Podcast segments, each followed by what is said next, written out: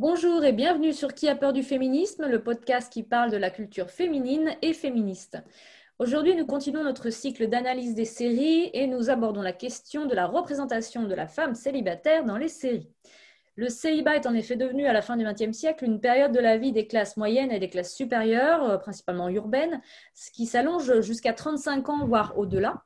Et euh, quand on associe ce, nouvel état sentimental et matrimonial à l'émancipation féminine qui marque la deuxième moitié du XXe siècle, eh bien, on se rend compte que euh, bien des showrunners ont été amenés à euh, traiter de cette figure de la femme célibataire dans les séries.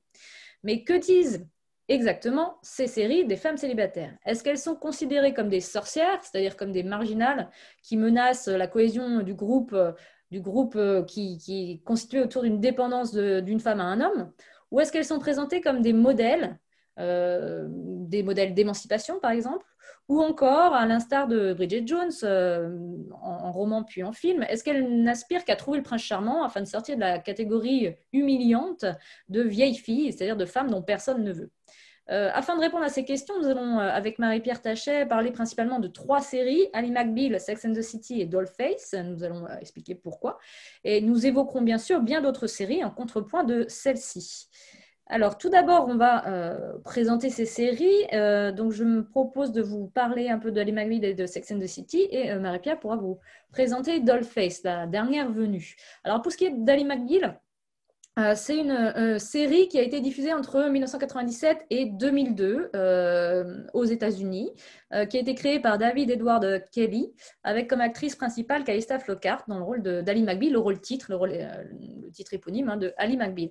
C'est une série qui, se, qui se déploie sur enfin, qui, est en format de, 44 minutes, qui se déploie sur euh, plusieurs saisons. On voit une évolution des personnages assez forte, et, principalement, bien sûr, du personnage d'Ali McBeal, qui est donc une jeune avocate, qui commence dans, le premier épisode par se faire en fait virer du cabinet où elle, exerce à cause d'une affaire de harcèlement sexuel, euh, et qu'elle est en train de perdre le procès en harcèlement sexuel contre un de ses collaborateurs, et elle va être recrutée un peu à la sauvage dans la rue par un de ses anciens camarades euh, de promo, et elle retrouvera dans le cabinet de, ce camarade de promo, son premier amour, euh, Billy, qui depuis euh, s'est marié. Et donc finalement, le pitch du début de la série, c'est euh, cette femme célibataire va-t-elle réussir à reconquérir l'amour de sa vie, un peu en mode pastoral, l'amour d'enfance qui est Billy, ou est-ce qu'elle va se rendre à l'évidence, parce que c'est quand même présenté comme une évidence dès le départ, qu'il restera toujours inaccessible. Et finalement, est-ce que son célibat s'explique par cette, ce deuil qui n'a pas été fait, ce deuil amoureux qui n'a pas été fait? Quant à Sex and the City, c'est une série qui a été diffusée, elle, entre 98 et 2004, donc on est quand même sensiblement sur la même période. Là aussi, c'est une série américaine qui a été créée par Darren Star, avec pour actrice principale Sarah Jessica Parker actrice principale parce que même si le, titre de la série n'est pas euh, Carrie euh, mais euh, mais bien Sex in the City en fait c'est la voix off de ce personnage de Carrie Bradshaw qui accompagne dès le début la série. Puisqu'il s'agit d'une chroniqueuse d'une journaliste qui écrit dans la presse new-yorkaise à propos de la situation de ces nouvelles Amazones en fait ces femmes qui sont indépendantes financièrement qui cherchent le pouvoir et qui refusent euh, apparemment dans leur discours l'amour au profit euh, du sexe, justement, d'une vie sentimentale euh, finalement euh, désinvesti pour euh, une vie euh, sexuelle de liberté plutôt valorisée. mais on se rend compte dès le départ qu'en fait le ton est assez, on va pas dire mièvre, mais quand même flirte avec la romance et que la quête du mari parfait pour certaines ou de l'amant parfait pour d'autres va glisser lentement mais sûrement vers une quête aussi du prince charmant. Donc voici pour ces deux premières séries. Et euh, donc Marie-Pierre, euh, euh, je te laisse la main pour la série Dollface.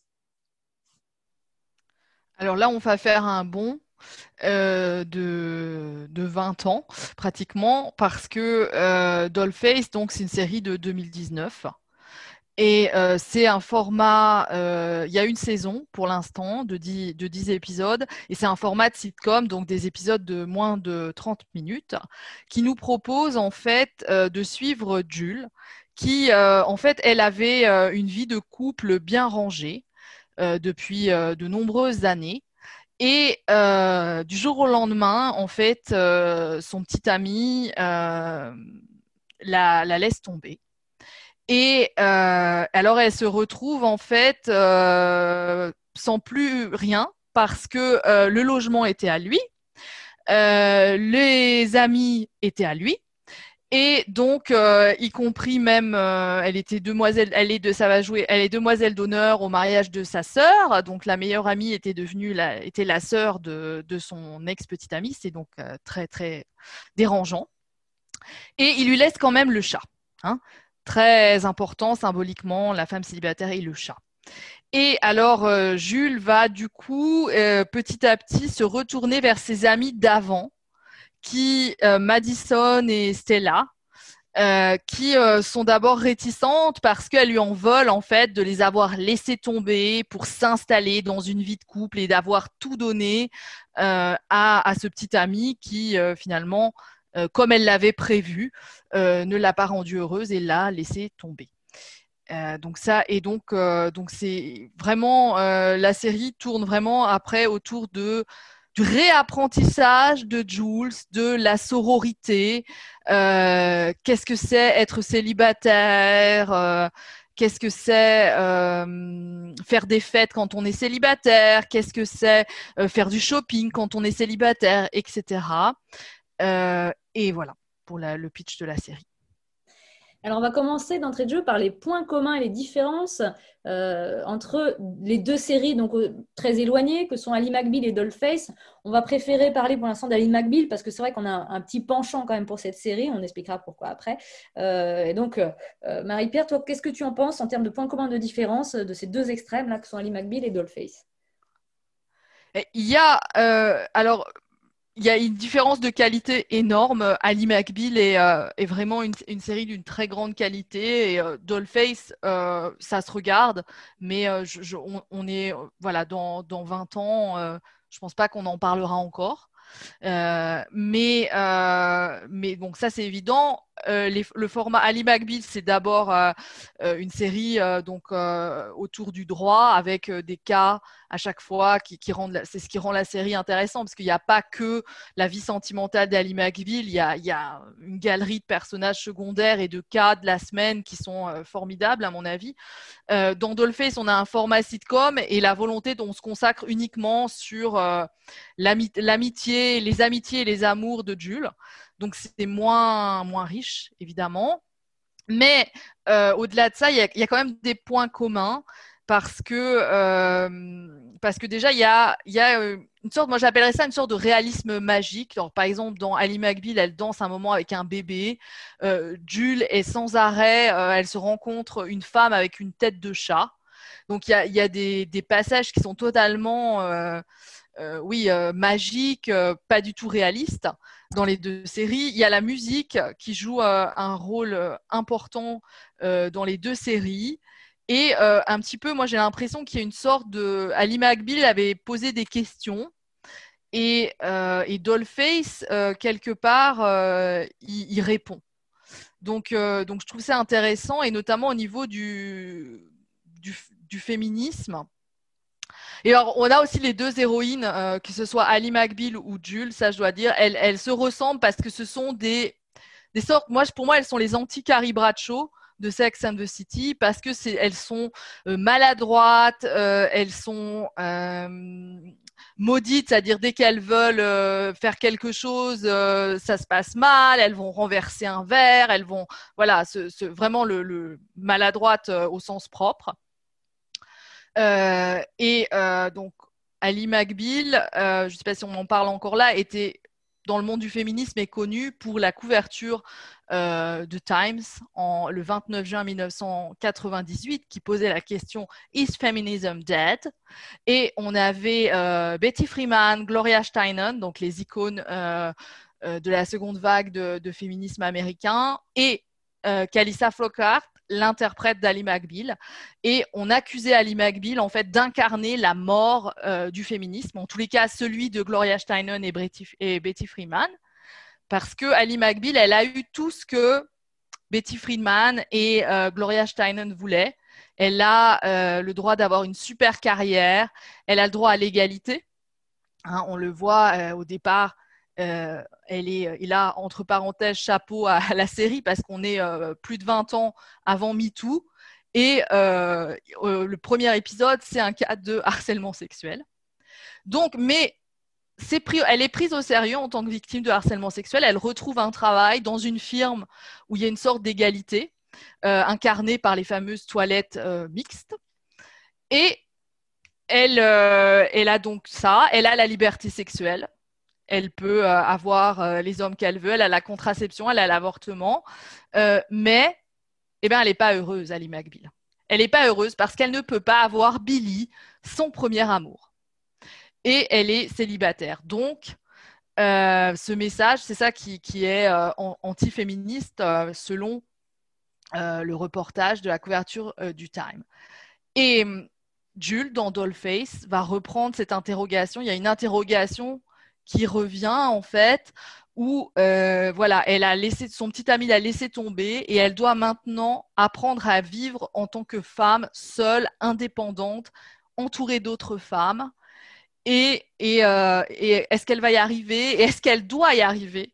Euh, Les dix épisodes de la saison 1, en fait, euh, tournent autour de ces questions. Et pour moi, c'est une réponse à, cette question posée par, Ali McBeal, mais aussi par, plutôt par les interprétations qu'il y a eu dans les années, à la fin des années 90 sur Ali McBeal. Alors, me concernant, la différence qui est majeur pour moi entre les deux séries, c'est que là où Ali McBeal, je l'ai regardé avec plaisir, avec intérêt, euh, de bout en bout, Dollface, c'est une série que je n'ai pas réussi à regarder jusqu'au bout. Euh, donc, euh, je pense que les raisons en sont les suivantes. Ali McBeal est extrêmement bien écrit, comme tu l'as, souligné. C'est très cohérent. les épisodes sont longs, mais ils sont bien construits. On a des, choses qui reviennent, des, personnages récurrents, des moments un peu comment dire, euh, qui, structure chaque épisode et qui à la fois structure chaque saison et qui finalement structure aussi euh, l'ensemble de la série. Donc je pense au moment où ils vont euh, dans, le, dans le bar pour débriefer, finir la... Alors on ne sait pas trop si c'est la semaine ou la journée, mais il y a toujours ce même bar avec cette même chanteuse, avec toujours un peu les mêmes chansons d'ailleurs. donc cette, instauration, instauration d'un rituel qui devient une complicité entre le spectateur et, euh, et la série et les personnages de la série. Euh, il y a une gamme de personnages très différents. On peut aussi indiquer qu'il y avait déjà une représentation de la diversité euh, euh, à la fois de genre et ethnique, si c'est le bon terme, dans, le, dans la série. et non pas, en, effet, en tant que personnage secondaire pour les personnes d'origine, enfin, les, la, la, coloc, par exemple, d'Ali McBeal, qui est afro-américaine. on a aussi le personnage de Lucy Liu, qui est, qui est asiatique. Euh, donc tout ça euh, se fait sans se poser de questions. On a l'impression d'une espèce d'âge d'or comme ça de la société avant, euh, avant les tours jumelles, avant tout ce qu'on a pu connaître comme cataclysme et comme bouleversement après, où où il était encore possible de, vivre ensemble sans, euh, sans, s'y obliger, sans se poser de questions, sans que ce soit problématique. Donc c'est assez confortable encore aujourd'hui de regarder cette série. Ça a un peu le même effet que Friends, l'effet un peu Madeleine de Proust. Euh, et euh, en termes de différence, on peut dire qu'Ali McBeal, ça se passe à Boston, Dolphins, ça se passe à Los Angeles. C'est pas du tout le même, le même la même atmosphère, le même climat social. Euh, dans les deux cas, on est quand même dans des, classes plutôt aisées. Hein. Euh, Boston, c'est pas les, euh, la banlieue sombre non plus, hein. mais Ali McBeal présente une galerie de personnages qui me semble plus élaborée, alors que dans Dollface, j'ai eu l'impression que Jules et ses copines, c'était un petit peu des poupées Barbie avec des cheveux différents en fait. Euh, d'ailleurs, Dollface, bon, le titre, peut-être que c'est peut-être ça qui me, qui me, fait instaurer la métaphore. Hein, mais, euh, euh, et puis, je trouvais une plus grande profondeur, en effet, au personnage d'Ali qu'au personnage de Jules. Le, le, le, le, pitch de Dollface, pour moi, sombre assez vite dans le matérialisme, en fait. Qu'est-ce qu'on va acheter? Quelle fête on va faire? Et, et c'est ça qui m'a fait décrocher. Alors que pour Ali McBeal, il y a toutes ces intrigues aussi juridiques qui font que c'est un, une série au carrefour de plusieurs séries. les séries judiciaires qui, existent aux États-Unis, une, une, série féministe, aussi une série chorale avec une galerie de personnages dont les relations vont évoluer. puis on a des coups de théâtre dans Ali McBeal. On a la mort de Billy, un moment qui est quand même un, truc assez impressionnant, euh, qui va complètement changer le, à la fois les rapports entre. Spoiler alerte. Oui, spoil alerte, c'est ça. Et puis, euh, deuxième spoil alerte, mais la série est tellement euh, ancienne en quelque sorte que je me permets, le moment où on découvre qu'elle a une fille, c'est complètement fou en fait. Bah, ça, ça, change complètement son statut de femme célibataire. C'est-à-dire que euh, elle n'est plus la célibataire qui n'a pas réussi à se caser, mais ça devient une mère célibataire. Donc en fait, on joue sur les différentes figures de la célibataire et ça, c'est assez fort aussi. Dans Dollface, on n'est pas dans le cliché de la célibataire vieille fille, puisque c'est une fille qui vient de se faire larguer. Donc en fait, elle a ce pouvoir d'attraction, de, séduction. Elle, doit conquérir, enfin, apprivoiser son nouveau statut, mais elle était en, couple de longue durée. Hein. C'est pas, c'est pas une loseuse du couple. Donc, euh, à mon sens, voilà, cette différence, elle est là dans la construction du personnage et la qualité de l'écriture. Euh, et alors donc, euh, Marie-Pierre, je te redonne. Mais je pense que Ali McBeal, euh, Ali McBeal, moi je pense que c'est même, c'est mieux, c'est plus fort que Friends définitivement parce que ils sont en avance. Moi, je pense pas que ce soit justement parce que la diversité, les questions de société qui sont posées dans Ali McBeal, c'était euh, ça se faisait pas à l'époque d'Ali McBeal. On retrouve plutôt, moi, Ali McBeal, ça me fait penser aux séries aujourd'hui de Shonda Rhimes, quoi, où, euh, où effectivement euh, euh, on a des personnages de, différents de différentes couleurs en fait et, et c'est pas et c'est pas et c'est pas ça qui les définit et et, et c'est pas un problème et, et donc donc Ali McBeal était en avance sur son temps. Euh, mais en même temps, et ça c'est agréable, c'est pas, euh, c'est pas, il a pas de, voilà, c'est pas problématisé, c'est comme c'est naturel, c'est ça. Et Dolphy justement, à mon avis, tombe dans le l'erreur de base en fait quand on fait des histoires. Euh, il, il faut montrer et non pas dire. Et, euh, euh, et Dollface euh, met des, gros spots. Attention, nous allons poser une question féministe. Attention, attention. Alors que Ali Magul pose les questions sans, sans dire qu'elle les pose. Et bon, clairement, dans Dollface, c'est l'épisode 9 où euh, les les, héroïnes vont dire, euh, vont poser leur question est-ce que je suis féministe? Mais, ah, mais j'aime, euh, mais je voudrais rester avec mon petit ami. Euh, est-ce que je peux pas être seule? Est-ce que je suis féministe? Je peux pas. Je veux faire des études. Est-ce que je suis, est-ce que je suis féministe? Et et donc donc c'est c'est pas très subtil quoi. Mais ça a le mérite de de poser les questions. Euh, donc ça, c'est pour ça que je trouve que cette série, elle est euh, intéressante parce que euh, finalement, il n'y a pas tellement de séries avec ces problématiques-là. Et puis, ce qui me fait dire que, en fait, la différence entre les deux séries, c'est que Ali McBeal fait confiance à l'intelligence de son spectateur, Dollface peut-être un peu moins, stabilote davantage les choses.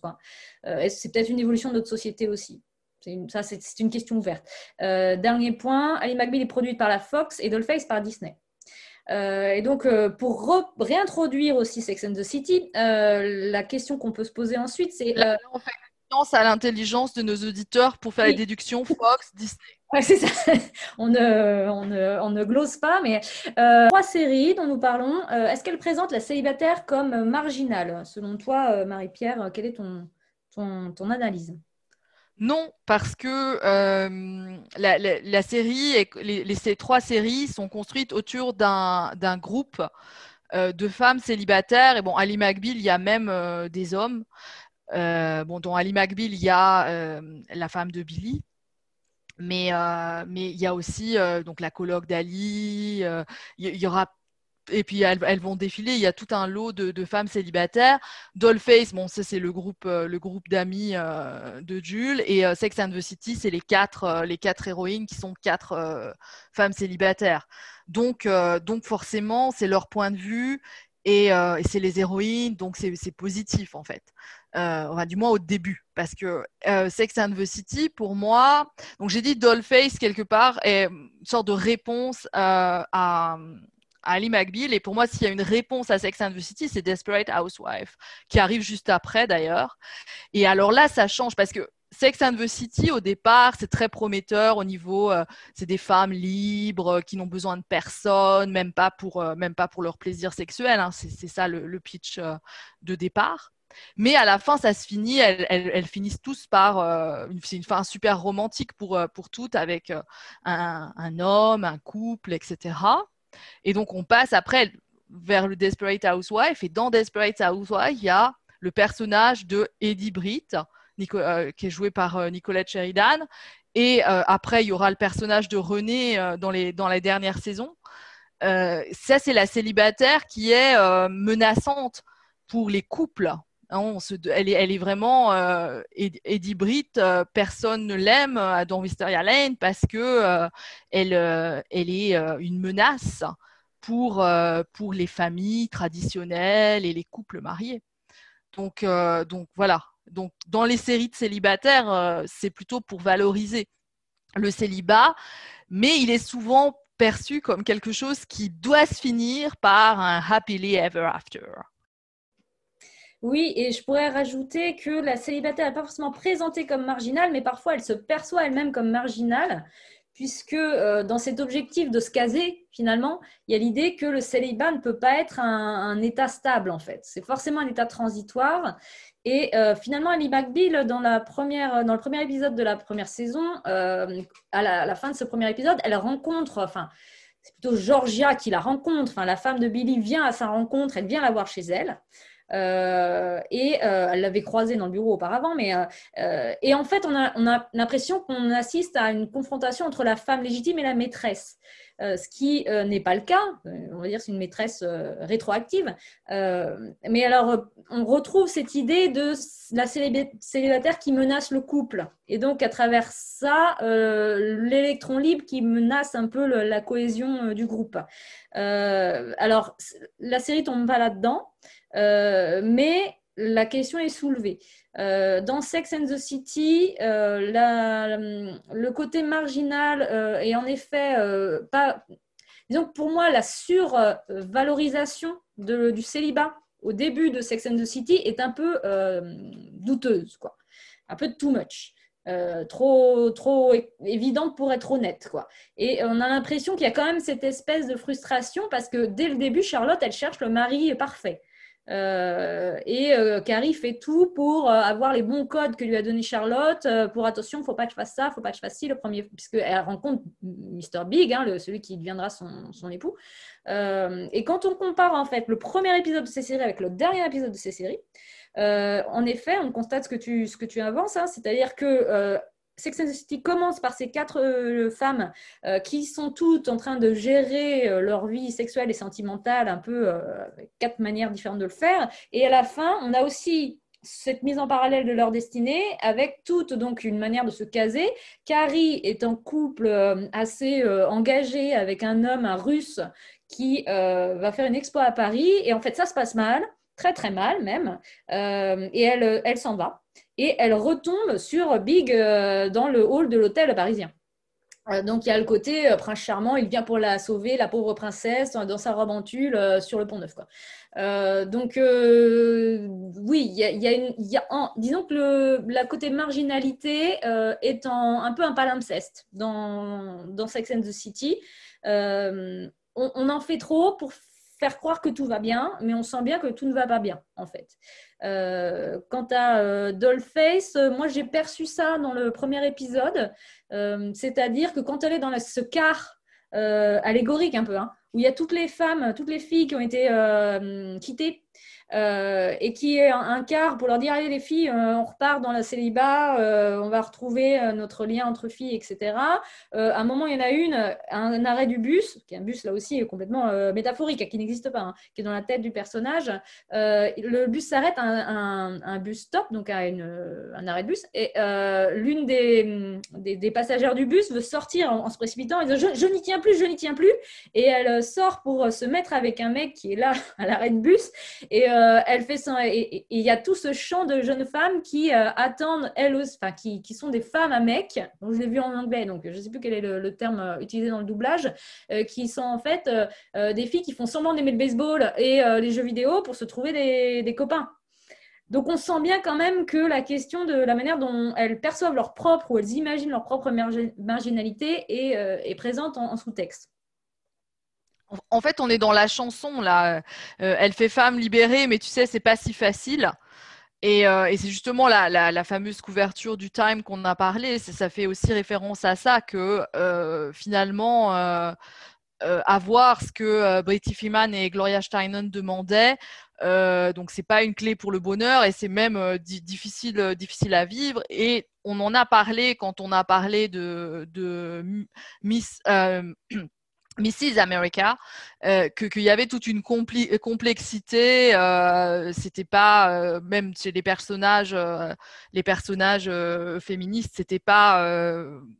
il y avait, il y avait différents désirs, différents, différentes opinions qui pouvaient être contradictoires, de même chez les femmes conservatrices.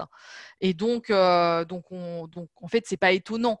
Mais, euh, c'est ça qui est posé. En fait, le célibat, c'est hardcore. quoi. C'est euh, c'est difficile et l'idée que une fois qu'on est casé, on peut se relâcher. Et on voit bien, c'était ça un peu chez, Jules. elle sait plus sortir, elle sait plus, elle connaît plus les codes en fait parce que euh, voilà, tout était décidé par, euh, sa vie de, couple et par euh, son petit ami surtout. Et alors, du, coup, à contrario, est-ce que ces séries proposent ces femmes célibataires comme un modèle, peut-être modèle d'émancipation, modèle de conquête de son indépendance, de confrontation à soi? Je te laisse la parole peut-être d'abord pour répondre à cette question. Ben, moi, c'est-à-dire, je suis, je suis, assez partagée parce que, comme je viens de dire, ça montre le célibat, c'est hardcore. Et, euh, donc, en fait, euh, en fait il, faut, euh, il faut arriver à en sortir. quoi. Et, euh, et donc, c'est pas, ça donne pas envie. Moi, je me mets dans l'image. Alors, c'est féministe dans la mesure où ça traite de problématiques féministes, euh, notamment Ali McVille par, euh, par tous les cas légaux, mais bon, dans, Sex and the City, voilà, on, parle, de, on parle de, de beaucoup de questions qui touchent les femmes. Mais euh, ces héroïnes elles-mêmes, pour moi, elles sont pas des modèles qu'on a. ça donne. Si je me mets surtout dans une ado qui n'a pas, encore pris de décision, euh, ça donne pas envie parce que parce qu'elles galèrent vachement. En fait, elles sont. Euh, Ali McBeal, elle a bah, D'ailleurs, elle, elle, doit suivre une thérapie. Euh, elle a des moments où elle est quand même super déprimée. Jules, elle, elle, se pose aussi plein de questions. Euh, donc c'est pas c'est pas c'est pas rose. Et puis il faut faire plein de choses. Il faut euh, il faut faire des pédicures. Il faut faire faut se maquiller. Euh, et ça on le voit aussi dans dans, dans Sex and the City. Il faut faut faire attention à ce qu'on dit, à qui on rencontre, comment on bouge ses cheveux, comment on parle. voilà donc c'est des femmes qui ont professionnellement, elles ont l'air de, bien maîtriser ce qu'elles font, mais euh, dans leur vie sentimentale, euh, elles galèrent, galèrent, galèrent, quoi. Et, euh, donc du coup, et, la fin, quand elles finissent finalement par être heureuses, c'est quand elles sont avec leur prince charmant. Donc ça pose question. Alors, s'il y a des gens qui pensent que peut-être c'est la vie de femme mariée qui, est euh, désirable, alors là, il faut aller voir Desperate Housewife, effectivement. Euh, ça, donne certaines réponses. Euh, donc, mais voilà. Donc moi, pour moi, c'est pas des héroïnes, c'est pas positif, celles, celles dont on vient de parler en tous les cas. Oui, c'est vrai qu'elles sont les héroïnes titres euh, ou au principal de ces séries ne euh, peuvent pas vraiment être vues comme des modèles, elles peuvent être vues comme des inspiratrices pour euh, les spectatrices qui traverseraient la même chose. puisque évidemment qu'il est moins facile logistiquement, financièrement de se débrouiller toute seule qu'à plusieurs, et que notre société n'est pas faite pour, pour vivre seule, même si on est dans une société où c'est peut-être le plus possible dans toute l'humanité, euh, dans toute l'histoire de l'humanité de vivre seul, mais en fait, ça reste compliqué malgré tout. D'où les communautés d'ailleurs d'amis qu'on voit dans ces, dans ces séries. Euh, néanmoins, il y, a des, y a des personnages un peu secondaires qui, pour moi, peuvent presque être euh, présentés comme des modèles positifs, modèles positifs de, de célibataires. il y a Samantha, qui est un personnage finalement très touchant dans Sex and the City parce que c'est celle qui est la plus âgée du groupe. Donc finalement, c'est celle qui est la moins casable c'est celle qui est la plus libérée jusqu'à la provocation. Hein. Elle a un discours qui est parfois euh, un peu euh, subversif, un peu dérangeant, dans sa manière de mettre complètement à distance les sentiments. Et pour le coup, elle, on peut la prendre au mot, c'est-à-dire qu'elle n'est pas dans l'affectation. Euh, et c'est quand même quelqu'un qui, à un moment, va être dans un couple long, puisqu'à la fin de Sex and the City, elle est en couple avec un garçon plus jeune qu'elle. C'est une des rares à être dans un, dans un schéma de couple euh, différent. Euh, et euh, ce qui est assez intéressant dans cette série, c'est qu'elle ne soit qu'un personnage secondaire, pas le personnage principal. C'est Carrie Bradshaw, je le dis encore, avec la jupe, la jupe dans le générique, la, princesse avec ses boucles dorées et tout ça, qui est le, personnage principal. ce qui est touchant dans le personnage de Samantha, c'est que à la fin, elle est atteinte d'un cancer. Et il y a quand même une charge assez importante euh, au niveau affectif euh, à ce moment-là. Et on voit comment elle gère aussi sa relation amoureuse, euh, où elle réussit à dire à, son compagnon, écoute, je suis vieille et je suis en train de mourir, en gros, donc fais ta vie. et donc, on voit qu'avec ce détachement vis-à-vis des sentiments amoureux, elle arrive finalement à, gérer sa relation amoureuse d'une manière qui est saine. Parce qu'elle arrive à être généreuse avec, euh, son compagnon, en fait. Elle n'est pas dans la possessivité, elle n'est pas dans, euh, pas dans l'utilité non plus qu'il pourrait présenter pour elle. Donc pour moi, c'est vraiment un modèle, euh, quelque part, de, liberté d'esprit, mais aussi de, confiance aux autres et de, de confiance en soi. Et puis, un autre modèle, mais qui est dans une série dont on n'a pas encore parlé, en contrepoint, c'est Dr. Queen, femme médecin. Parce que c'est, alors au-delà de la seule célibataire, c'est la mère célibataire euh, qui a trois enfants et qui est docteur et qui arrive dans une, petite bourgade paumée. Euh, et là encore, c'est un peu le même schéma que Samantha, c'est-à-dire qu'elle n'attend plus rien. Et c'est parce qu'elle n'attend plus rien qu'il y a une rencontre qui se fait et du coup qui a du sens parce que ce n'est pas, elle cherche pas à se caser quoi. Et donc, du coup, c'est une espèce de, modèle de, détachement euh, par rapport à, au diktat de la société d'être en couple qui permet un vrai don de soi, une vraie rencontre avec un autre. En l'occurrence, en plus d'un docteur Queen Fast Médecin, elle, rencontre un Indien. bon, c'est un peu cliché, dit comme ça, hein, mais euh, c'est-à-dire que de la même manière que c'est quelqu'un de plus jeune pour Samantha, c'est euh, loin d'être euh, le mari idéal ou le prince charmant, en fait. Donc, euh, il y a une espèce d'audace dans ces deux figures féminines qui est assez intéressante. Pour Dr. Quinn, une femme médecin, là, c'est le, personnage principal, évidemment, de la série. Oui, et quelque chose qu'on, évidemment, nous, dans, ce podcast, on s'intéresse aux femmes, mais euh, si on faisait une recherche euh, sur des, podcasts plus qui ne s'intéressent pas uniquement aux femmes et qui parlent de séries, je serais étonnée qu'il y ait un podcast qui traite du célibat masculin. Euh, peut-être du célibat en général, ça oui. Mais euh, du célibat masculin, je ne pense pas parce que, euh, bon, et c'est pas une surprise, mais le célibat masculin n'est pas un, sujet. Bon, il y a quelques. Moi, je pense par exemple le Ted Mosby de How I Met Your Mother. Lui, il est un petit peu ce personnage. il recherche un amour romantique. et pour lui, c'est vraiment important de se mettre en, couple. Mais pour moi, il est plutôt une exception. Euh, c'est évident. Euh, d'ailleurs, à la fin de la série, il n'est pas en couple. Joey Tribbiani de Friends n'a pas cette préoccupation.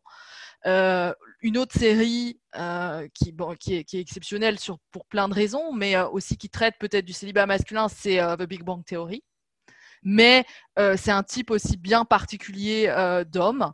Mais euh, pour ça, c'est intéressant. Mais des séries dramatiques où on aurait une bande d'hommes qui se demandent quand est-ce qu'ils vont rencontrer leur femme, etc.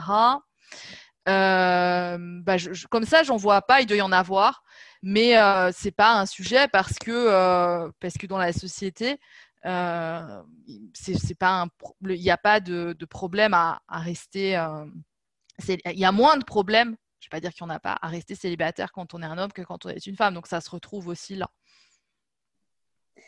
Et alors, ça nous amène à cette question qui est finalement centrale par rapport à notre podcast. Est-ce que ces séries peuvent être qualifiées de féministes? Euh, Ou est-ce qu'il y aurait les trois dont on a parlé hein, principalement Ou est-ce qu'il y en a d'autres, d'autres séries sur les femmes célibataires qui seraient euh, plus féministes que celle-ci je te, laisse la parole pour commencer. Moi, je pense que c'est des séries euh, qui offrent des problématiques et des thématiques féministes. Mais moi, j'ai pour les raisons que j'ai expliquées, du fait qu'elles offrent pas euh, des modèles de femmes.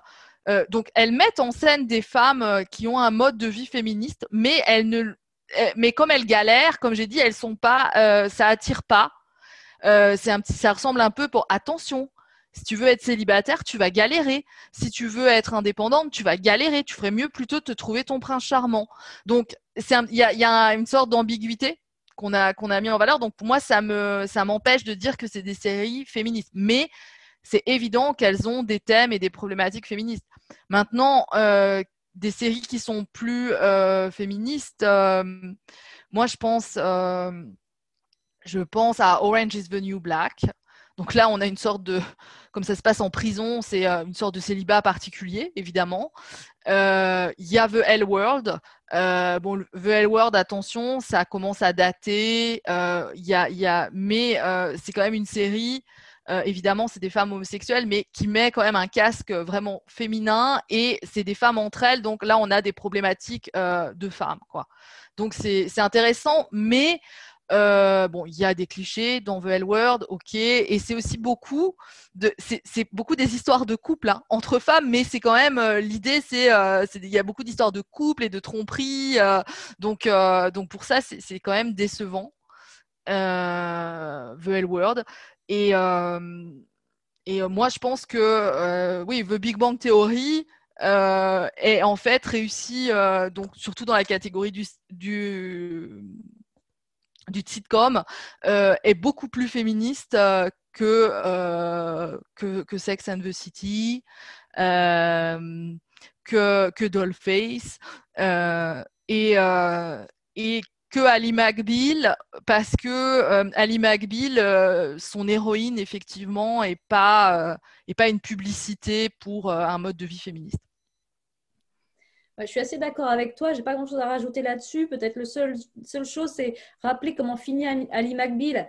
C'est-à-dire qu'en fait, euh, et, ce en quoi, euh, en effet, l'image du célibat va pas être positive, mais euh, il y a quand même une interrogation sur la place de la femme, une revendication d'une vraie place de la femme dans la société en tant que personne indépendante qui s'autosuffit. Euh, finalement, Ali McBeal, dans le dernier épisode, euh, est confronté à un problème, elle a eu pas mal à régler, mais qui est que sa fille euh, déprime, fait une dépression à 11 ans, parce qu'elle a été retirée de son, sa ville d'origine, elle ne voit plus ses copines, etc. Et donc, Ali McBeal décide de euh, partir s'installer dans la ville d'origine de sa fille euh, pour qu'elle retrouve ses amis, pour qu'elle retrouve sa joie de vivre. Et elle a à faire un choix de mère, en fait, euh, alors qu'elle est devenue mère un peu de manière impromptue. et elle accepte aussi, du coup, de, quitter son travail, de quitter ses amis, de manière très, très rapide. Hein. ça se fait en 48 heures, pratiquement. et il y a quand même le rituel du mariage de fin de, de série sur les célibataires, mais c'est pas le mariage d'Ali c'est le mariage de Richard, qui est aussi complètement euh, catapulté, euh, qui a l'air délirant, et finalement, euh, les, deux, les, deux futurs mariés se justifient en disant Bah oui, mais on préfère se marier tant qu'on s'aime. On sait bien qu'on va divorcer d'ici un ou deux ans, mais autant en profiter et faire ça à fond d'ici là. Et du coup, ça prend complètement à contre-pied le discours des autres séries type Sex and the City, même s'ils ont un peu de mal avec le mariage, avec le film et tout ça, hein, mais bon, sur le mariage comme Happy End. Euh, et en cela, je trouve que ça le mérite de, prendre le, spectateur par surprise, de l'amener à se poser des questions et de bousculer ses représentations d'une manière qui, pour moi, est féministe. Je ne veux pas dire que c'est un manifeste pour l'indépendance euh, féminine, euh, mais en tout cas, ça, ça, ça, ça va contre les préjugés. Et la dernière image dans Ali McBeal, c'est Ali qui s'en va toute seule. Euh, donc, c'est vrai que du coup, c'est un peu glauque, hein. mais on, pleure parce qu'en en fait, elle quitte son groupe d'amis. Et on pleure plus à cause de ça qu'à cause du fait qu'elle est célibataire. Finalement, le fait qu'elle soit célibataire est devenu pratiquement anecdotique, parce qu'elle a bien d'autres choses dont s'occuper. Oui, mais en fait, elle fait un autre sacrifice. C'est-à-dire que c'est évident que Ali McBeal, elle tombe pas dans euh, je vais me sacrifier pour. Euh, elle abandonne pas son travail pour suivre euh, un homme. donc, elle, elle, ne devient pas la Alicia Floric de The Good Wife des années plus tard, mais elle se sacrifie pour en tant que mère. Donc, ça, c'est aussi aussi une autre. On, on, retombe dans un autre cliché. Euh, donc, euh, donc c'est quand même galère. C'est quand même galère pour Ali McBeal. Il n'y a pas de problème. Donc, euh, donc c'est pas voilà, ça, ça donne pas forcément envie d'épouser son mode de vie féministe qui était donc d'avoir une brillante carrière et, et, de et de pas se soucier de l'opinion des autres, etc.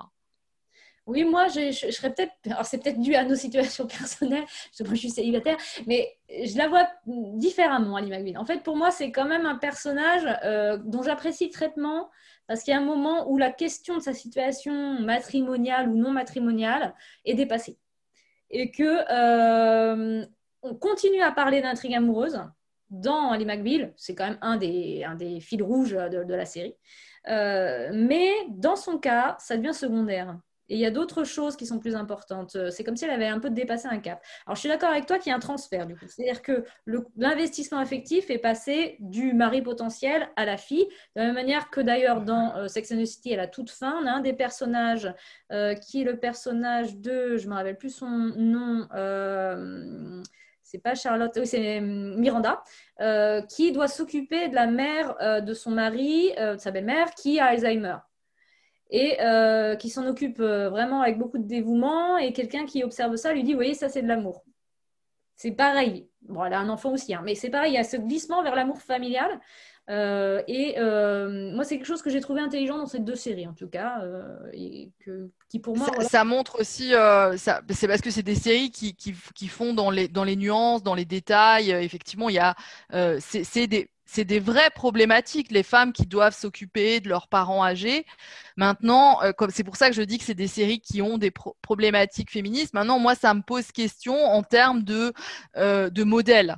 C'est-à-dire que euh, en, montrant même que c'est vrai, euh, eh ben euh, ça donne pas envie parce que c'est galère. Voilà. Donc euh, des fois, je préfère des séries qui peut-être sont plus. Euh, voilà, j'ai cité The Big Bang Theory. The Big Bang Theory, on n'est pas dans. C'est un sitcom, c'est une comédie, hein. et donc c'est plus, c'est plus léger.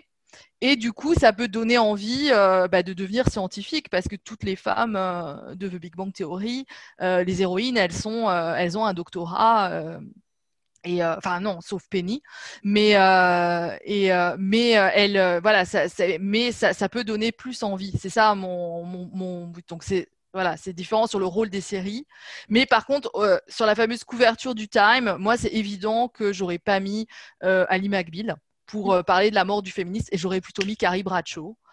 Euh, parce que euh, Ali McBeal, euh, elle, elle, elle, fait preuve quand, elle est avocate et par les, affaires qu'elle défend, elle, est pour moi une héritière de Gloria Steinem et Betty Freeman, sans problème, alors que Carrie Bradshaw, pas du tout, à mon avis. Donc, donc, je trouve que pour ça, je soutiens pas. pour moi, Ali McBeal, c'est pas la mort du féminisme mais euh, Sex and the City, euh, déjà davantage. Ce qui est intéressant dans notre échange, là aussi, c'est qu'on voit qu'il y a une phrase qu'on prête à, je crois que c'est à Marx, mais c'est pas lui qui l'a dit, euh, c'est la femme est le prolétaire de l'homme. en fait, on a l'impression que la femme célibataire est la prolétaire de la femme, quelque part. C'est-à-dire que, par analogie, elle est celle qui va avoir plus de difficultés, puisqu'évidemment, à la place d'un homme célibataire, l'homme célibataire va gagner davantage que la femme célibataire. ça, c'est parce que l'homme gagne davantage que la femme. Et que donc, évidemment, euh, quand on va traiter dans ces séries de femmes célibataires, eh ben, on n'est pas dans les banlieues sordides. Euh, elles ont euh, la possibilité de vivre pas trop mal leur célibat parce que, avec les aléas qui, surviennent, hein, parce qu'elles elles font partie quand même de la classe supérieure. Euh, et donc, du coup, ça nous amène à cette dernière question. Est-ce que la femme célibataire dans les séries, euh, c'est celle qui travaille par opposition à la, femme mariée, en tout cas dans les séries américaines, puisque ce sont toutes des séries américaines hein, dont on a traité, euh, qui, elles, seraient renvoyées au foyer, telles les Desperate Housewives bah, il y a des il y a des femmes qui le, les années dans la décennie avant les euh, Ali McBeal et, euh, et, Sex and the City dans les années 80, on était dans le mythe de euh, I can have it all. Donc on avait, alors pour moi, euh, le personnage, on avait Murphy Brown, on avait Claire Huxtable dans The Cosby Show. Pour moi, Claire Huxtable, c'était vraiment The Wonder Woman. Elle était magnifique. Elle était avocate, brillante, mais elle avait cinq enfants et elle s'en occupait de manière merveilleuse et elle était super sexy. Elle avait des moments où elle était euh, hyper romantique avec son mari, euh, où ils écoutaient du jazz et tout.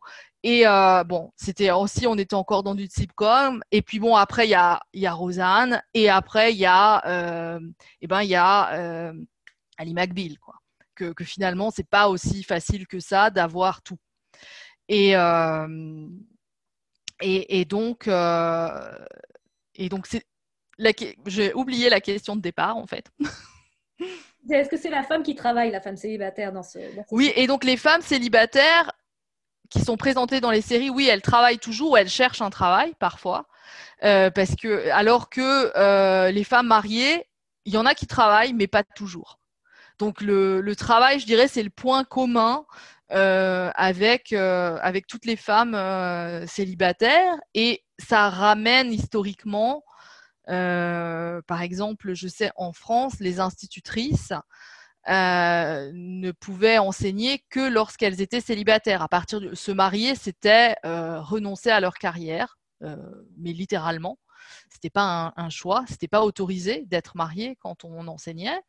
Et donc il y a une série de, Netflix qui s'appelle une série espagnole qui s'appelle euh, La Chicas del Cable, les demoiselles du, téléphone, et euh, qui parle donc on est euh, on est au début du XXe siècle et au début de la téléphonie. Et pour être standardiste, il fallait aussi être célibataire. Donc le lien est là. Et puis évidemment, quand on est célibataire, on n'a pas quelqu'un d'autre qui va nous amener euh, qui va nous amener euh, de quoi vivre. Donc il faut travailler aussi. Donc c'est lié à ça évidemment.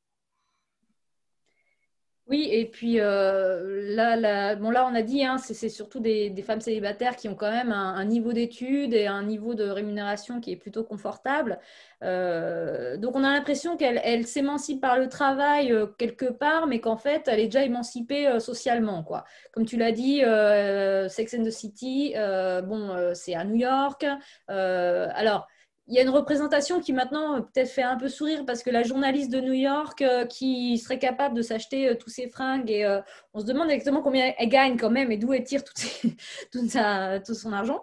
mais le but c'est de faire un mariage pour Charlotte, un mariage quand même euh, glorieux quoi, sur le plan financier. Euh, Lee McBeal aussi, pas trop de problèmes dessous, bien qu'elle vive en coloc. Donc on a l'impression que la colocation répond plus à un besoin affectif qu'à un besoin financier. et donc la femme célibataire, parce qu'elle est célibataire, doit travailler. Et comme tu l'as dit pour les filles du téléphone, pour qu'elle puisse travailler au début de, l'accès à certaines qualifications, devait être célibataire. Dans une espèce de cercle vicieux dans ce, lien euh, célibat-travail euh, qui est assez intéressant. Euh, et qui est d'ailleurs celui qu'on va suivre pour le prochain épisode. donc je vous remercie d'avoir suivi cet épisode de Qui a peur du féminisme et je vous dis à bientôt pour un nouvel épisode consacré à la représentation des femmes dans les séries et donc plus spécifiquement au travail des femmes tel qu'il est représenté dans les séries. J'ajoute que bientôt vont euh, s'ajouter à ce podcast des mini-épisodes sur les grandes figures féminines de la littérature, de la pensée et de la création artistique. Euh, je vous remercie de nouveau et je vous dis à bientôt.